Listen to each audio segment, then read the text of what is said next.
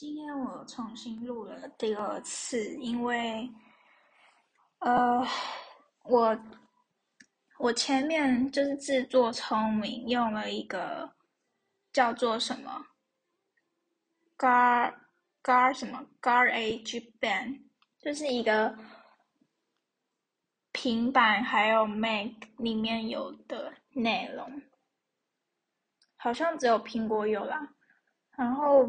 我不知道怎么把它转成 MP 三，然后我都是用那个 MP 三的音档上传，所以我又重录了一遍。我想我这次应该会讲的更好吧，因为毕竟我前面录了那么多次。我今天内容的主题呢，在刚刚已经先定好了，来看一下。叫做大家都只想利用我的无知去赚钱。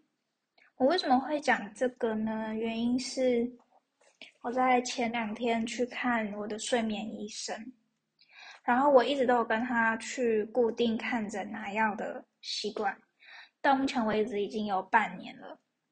那这一次我在前几天去的时候，我是带有其他目的性的。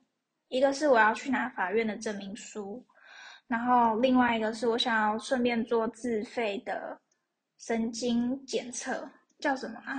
我看一下，呃，自自律神经检测，就是检测看我有没有失调的症状，然后再来就是看医生拿健保的药，这样这三个。然后呢，我那天看的时候，这三个结果我都不满意。一个是，呃，自律神经检测跟我想象中不一样，但我在想，这有可能是我没有做功课导致的。第一个原因是，我没想到自律神经检测就这么简单，就是拿夹子夹你的手腕还有你的脚腕，然后这样就要付出诊费八百块。然后你那个八百块还必须搭配他们自费的药物，所以就等于是你必须买他们的药，然后加搭配那个看看检测的那个费用，这样。那他检测呢？他也只是告诉你说，哦，你确实有，呃，我看一下是什么，他就只是告诉你，哦，对你确实心率，呃，有超标的那个迹象。对，平均值是呃一百九十一，压力的部分，那你可能交感神经比较高，你有到六百多。那其实这这个数字就是很，我觉得很基本，你知道吗？就是这种东西，我甚至我甚至觉得我好像我可以买一台机器自己做，我自己觉得啦。可是能不能买我不知道。然后心跳啊什么的。这些这些也很简单啊，好像也不需要特别再花自费的做。反正他最后结果出来啊，就是我觉得我为什么要花八百块做这个东西呢？有点小后悔，但是就是一个经验。而且呃，我我自己另外一个觉得被剥削感是，嗯，我觉得医生他并没有去。请听我想要表达什么。他给我的感觉是，哦，他想他赚到钱这样。一个原因是我有跟他反映说，我中间回诊这些药物，他总共只开给我两种，然后前面他试了几种药物给我，然后一直反复修改，最后一直在吃。我现在正在吃的这两种药物，然后一个是真正的安眠药，一个不是，它是辅助睡眠的。那我告诉医生说，我不想要吃那个安眠药，因为我怕会上瘾。然后请他帮我改一个比较辅助性的安眠的药品，这样辅助性睡眠的药品。然后呢，他告诉我他知道，他明白。结果呢，他在开完开完药单的时候，我看到药品，我发现还是一模一样的药。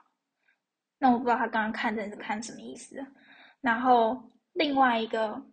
点是，我告诉医生我要开诊断证明，办事情要用的，他也告诉我他明白，但是我离开的时候，我发现我根本就没有拿到那一张单，然后我还在看诊的时候问他说那张单长什么样子，然后我会知道吗？什么什么的。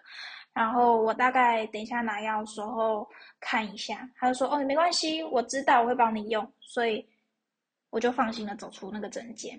结果没想到，一直到我离开诊所后，我才发现，哎，他根本就没有给我所谓那张单，因为手上拿着很多东西嘛，比如说收据、药品，然后还有自律神经报告，但是全部资料很多，就是没有那一张我想要的诊断证明。然后再来就是我被强迫要买那个药，就是自费的药，它也是一个鱼油胶囊吧，我记得。还有什么 omega 三之类的，反正其实我我是没有习惯吃这个药品。然后当时我去结账的时候，我才发现医生连问都没有问，他就帮我开了这个药，而且一开就是开七天，他也没有问我要吃几天。是那个护士，算是护理师，他在结账的时候跟我说，还是你想要再开少一点的天数吃吃看。那我想他会有这个反应，应该是很多。在做这个检测的人就已经有这种反应了吧？就是医生他并没有告知的很清楚，说我会帮你搭配药物，然后再做这个检测，而是我在说我要做这个检测的时候，他们就是带我去做，然后后面才告诉我哦，你你要有这个看诊就是便宜的费用，出诊费优惠是八百元，原价好像是一千六还是一千二的样子。你要有这个优惠，就必须要搭配药物使用。但是在在你要挂这个号的时候，他并不会告诉你有没有要买这个药物，他不会很清楚的告诉你，他只会隐约告诉你。然后我在当初要签名的时候，其实我根本就不知道要搭配药物。就即便那个药物其实很便宜，我买那个七天呐，我也才花一百四十块，一颗药才二十块啊，但是。就是会有一种被拐骗的感觉，然后再加上那一间诊所虽然是在治疗睡眠啊，或是身心状态的一个诊所，它并不是心理智商的那一种哦，它就只是单纯是比较偏向属于开药性质的那种诊所。但是我觉得，嗯，这样的地方都应该要有一个良好的环境，因为。本身就是因为睡眠或者是身心忧郁、状态不佳、心理会有疾病，多少会有疾病的这种病患才会来到这种地方，或者是我还看过蛮多是那种考生、青少年，就是都会来，所以我觉得他们在大厅必须要有一个良好的环境，让人是放松。但是这一间诊所是。呃，他们的窗户跟门都是贴毛玻璃，然后我进去的右手边，他们是放满水箱，然后告示牌跟纸条都是贴的，就很像那种耳鼻喉科小小儿科的那一种，很多警语告示，就是你进去你会有一种让人不是很那么舒心愉悦的感觉。再加上，呃，因为贴满玻璃、毛玻璃的状况下，所以其实你会有一种隐隐的压迫感，是这样子。就我当时走出诊所后，其实诊所就已经关了，我算是倒数一两个出来的病患。然后我当时还有一个让我印象比较深刻的一个点，就是。哎，怎么又变成抱怨大会啊？我们明明都没有变抱怨大会。就是我在走出诊所前，我有跟医生说我想要做自律检测。那看诊都已经告一段落了，那我什么时候可以做呢？我是自己主动告诉他的。但是在我主动告诉他还有再来挂号之前，我已经先在电话中有预约，而且有告知，然后护理师也知道。但是这件事情并没有传到医生的耳里。那这件事情在我看诊的这个半年的时间啊，类似的状况一直都有陆续发生。比如说，他们会有一些机制让我觉得很奇怪，就类似这个点，就是我不只要去跟护理师或柜台人员反映，我甚至还要得去直接告诉医生，重复很多遍同样的事情给不同的窗口，就是这样。然后。有时候声音并没有得到重视，像我去的时候，好几次药都是开一样，但是我其实每一次都会有一些不同的变化，我要去跟医生讲反应。但是有时候医生就是有听，有时候医生就是没听，然后有时候医生甚至是态度会比较差，有时候医生心情就好一点，所以讲话就会比较温和。这个我，这我就有点有点难以琢磨。但是我也不是说他不好什么的。就是我大概知道他的诊所性质会是哪一种，这个就比较因人而异。只是我那一天走出来，就有一种很浓很浓的失落感。我会觉得，嗯，这件事情算是其中一根稻草，稻草压压垮我心情不好的最后一根稻草。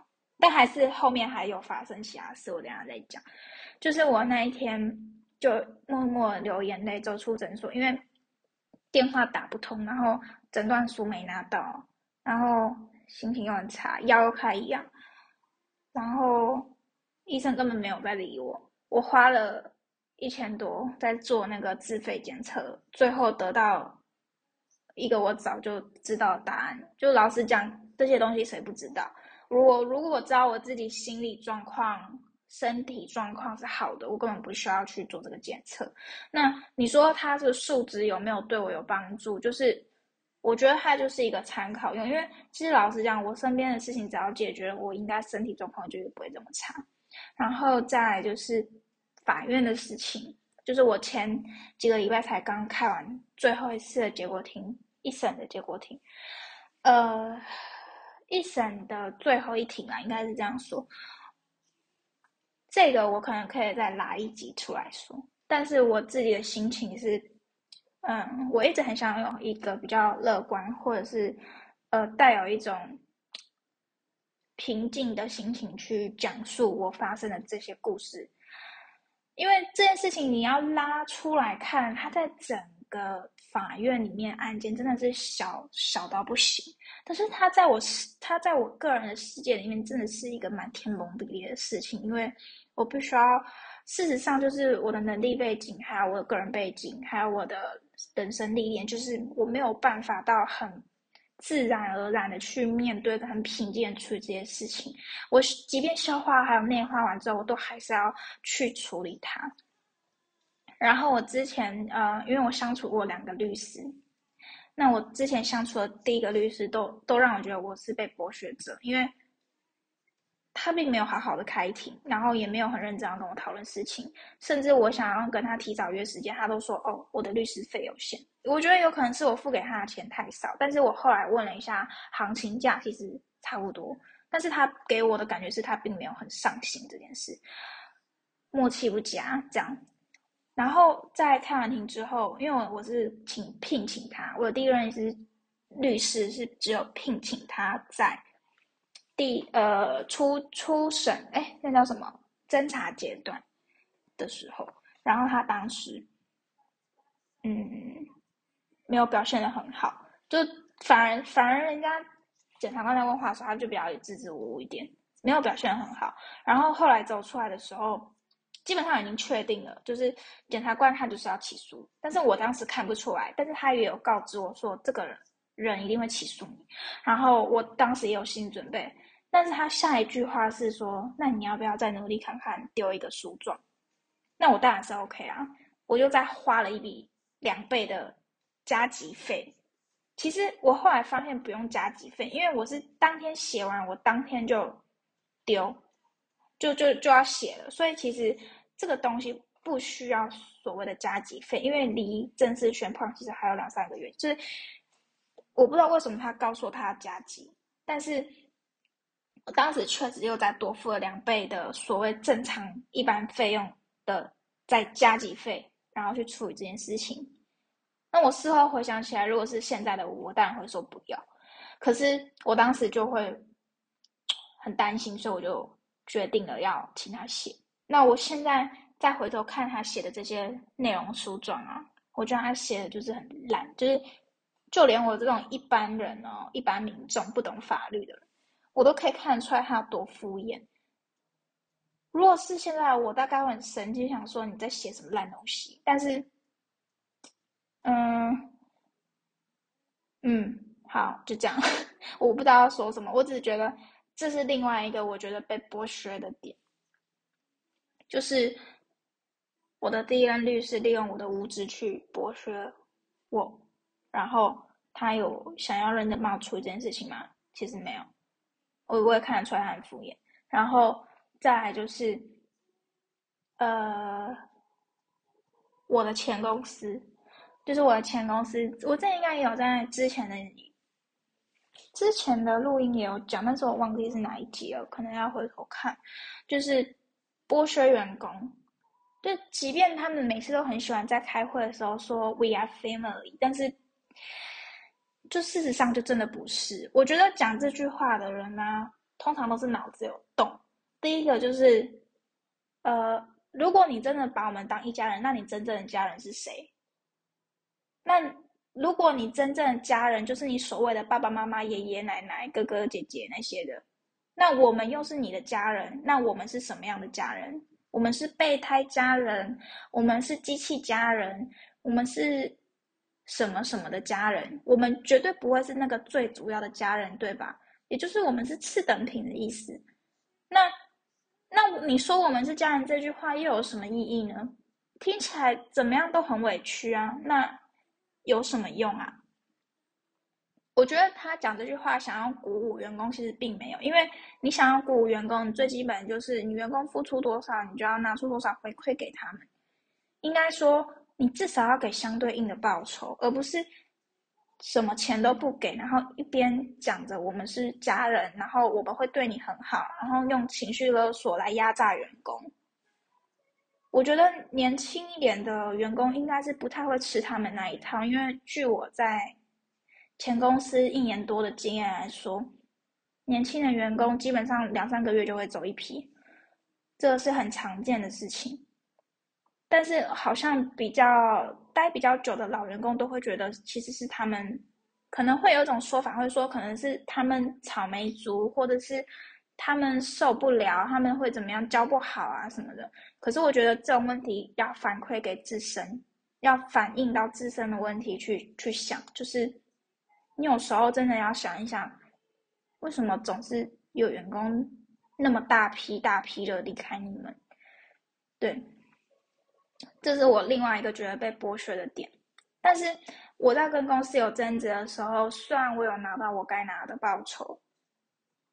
我是呃，我是已经算是拿很少的状态了，就是我没有去跟他们再多吵额外我应该要拿的东西，我只拿我觉得我要拿的，然后我本身就就要拿的东西，然后什么被公司刁难啊，然后被公司什么呃搞小动作啊这些，这些我都我都懒得吵了，我我甚至都没有去要。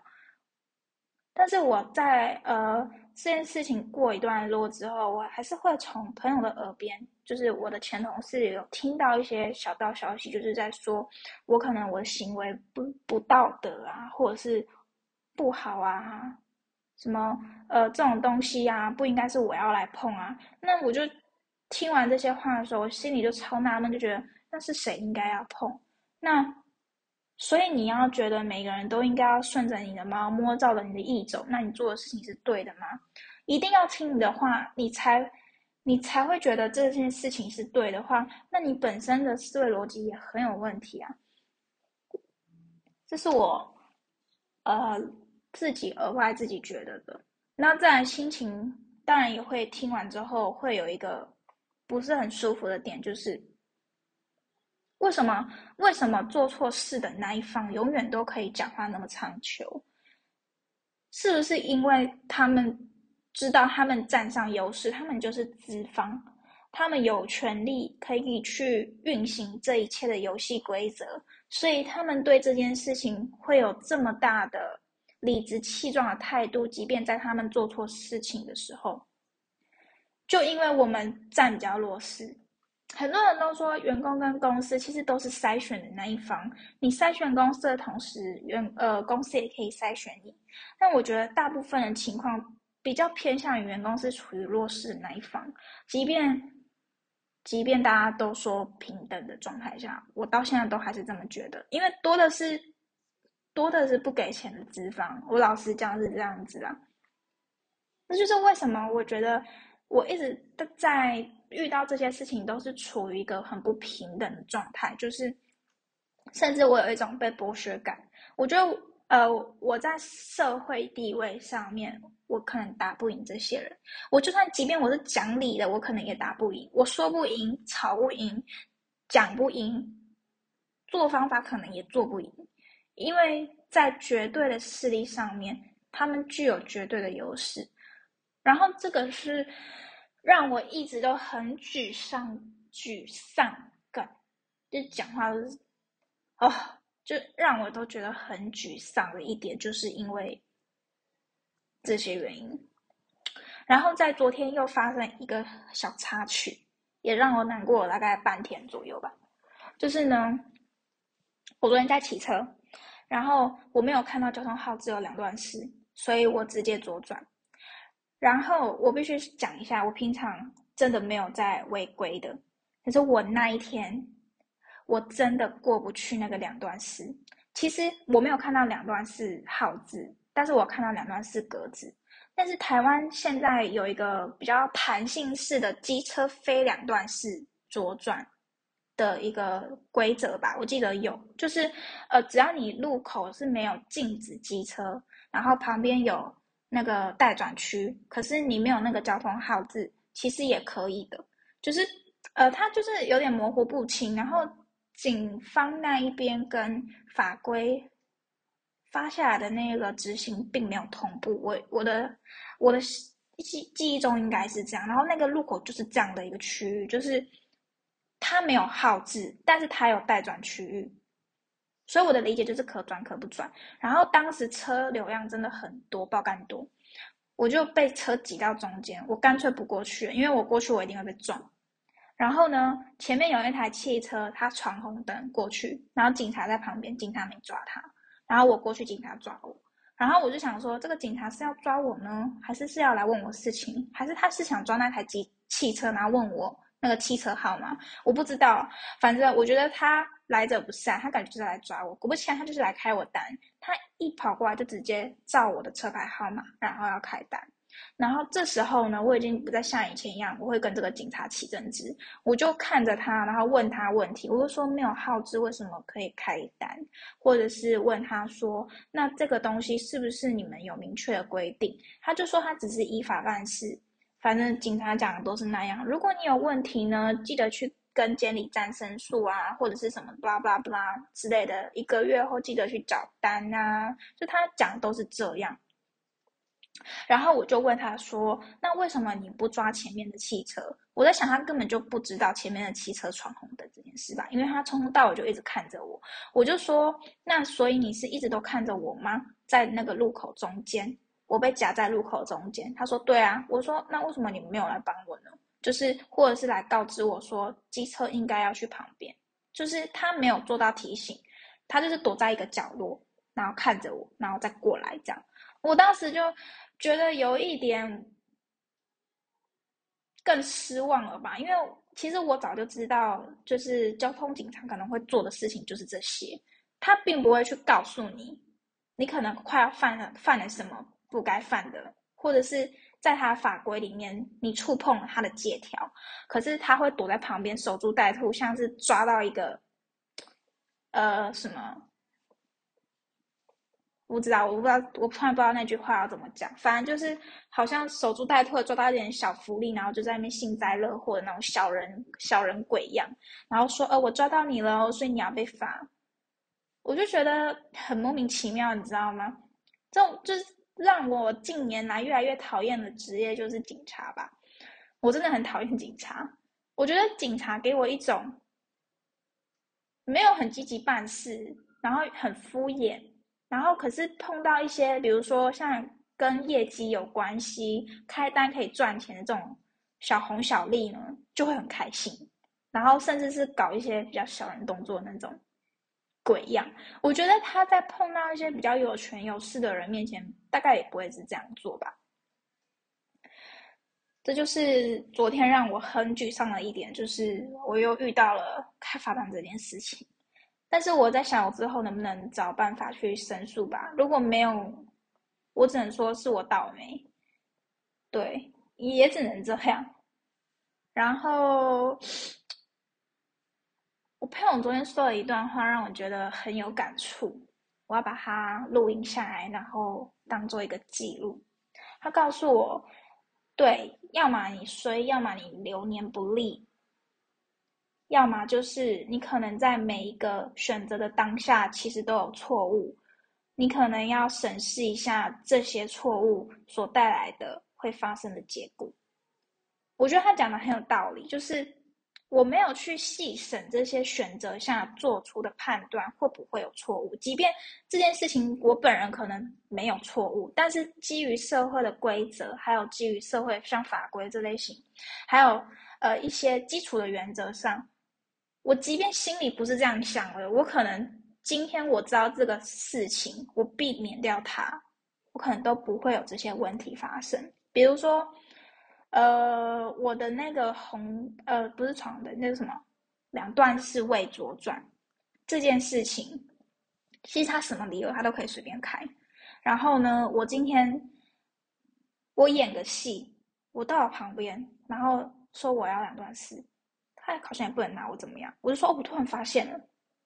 对他也不能拿我这样，我眼睛睁大一点，看旁边到底有没有警察。那个路口就是很多警察，我眼睛看睁大一点，然后立一点，其实我可以避免掉这些东西。但是，呃，可是你要硬说这些东西可以避，全部可以避吗？其实也不行，因为，赶在吵什么？每次这种小巷就很多那种刹车或喇叭声。就是这些东西是可以避免的嘛，也不完全，但是大部分可以筛选。然后，如果它真的发生了，也要有一个应急能力。我觉得，其实我这些事情发生的最大应急能力，其实就是钱，就是我对于金钱上面的剥削感很重。我觉得啦，就是有些人可能是亲情，有些人可能是爱情，有些人是什么什么，我的是钱。就是我呢会执着在钱这上面，就想啊又要花钱又要干嘛啊？我被开单了，我要再多罚这个钱，我好不甘心。然后为了这个不甘心，我会去做更多的事情，我会花更多的钱去填补，比如说法院，比如说我的名誉，比如说呃为了不被开发，为了不要有记录，所以我花钱去做这件事情。就是在大家眼中，可能你可能牺牲个几千几万块就可以解决的事情，可是你可能要花。两到三倍的力气，甚至更多去处理完这些东西。然后今天，呃，昨天这个罚单的事情，我也觉得，呃，我可能把它缴掉，我甚至不用去烦恼。但是，我昨天萌生出来的呃想法，居然是我要去现场看，然后我要去拍照，我要去记录，然后我要去收证，然后去反映、去申诉，就是我有想的让我心情变比较好，居然是这些。就是跟钱有关的东西。如果你在意的这些东西，就是你要搞清楚是是什么东西。比如说像我的是钱，那你就针对那个东西去执着就好。比如说，呃，把东西伤害减到最小。如果我知道它会发生的事情是钱，是我的时间、精力、成本。那他如果真的发生，我就只能接受，然后并且并且帮自己做好最大的准备，比如说努力工作、存钱、赚钱。我在发生一些被人磕、被人削的案件的时候，我是拿得出来，可以为自己担保，会为自己承担这些风险责任的。当然，有时候有些人也是会贪图你的这些东西，去利用你赚取他本来就不应该拿的东西，这种人也是有的。嗯。再回到呃，我刚刚讲那个律师那一 part 部分，就是，呃，当时推荐我律师的那个人，事后又在知道我被起诉后，告诉我他想要努力帮我把这个案件用好，但是我必须拿出二十万，从十万到二十万之间不等的金钱。然后那一段时间我非常痛苦跟犹豫，我甚至是一天可以坐在电脑桌前不动的那种。因为我就在想，说我到底要不要拿？然后就为了这个小小的事情，值不值得呢？我就是一直在反复的思考这件事情。但是，呃，我后来被一个朋友劝阻了，说不要。然后呃又跟身边的朋友啊什么的讨论了一下，我最后没有做出答应他这个决定。那我现在很庆幸我想清楚，因为就像我前面开头讲的，有些人就是会利用你的无知去赚钱，然后即便这些人是有权威的，即便这些人是有应该要职业操守的，比如说律师、医生、法院的法官，或者是检察官，或者是巴拉巴拉警察。就我遇到这些人，在我眼中看来，看来他们都是，他们都是剥削者。对我而言，在我的事件里面，就是嗯，他们所做的事情，还有他们所处理的事情，还有他们的心态，就我看到的都是这样。所以，呃，这件事情发生之后，我通常就只会有一个心得，就是。不要太相信任何人，因为他们只会利用你的物质去赚钱。这就是我今天的心得吧，还有我的一些心情分享。最近还是很压抑，过完年也是很压抑，并没有因为过了年心情变得比较好。我只能说，有些事情不是过了年就可以解决的，真的要好好的想一下未来的每一步吧。就每次都很想提起精神去做一些事情，但是每次都，我还是感觉得到我的每一天都慢慢的改变，但是我不知道尽头是在哪里，这也是让我最近很沮丧的地方。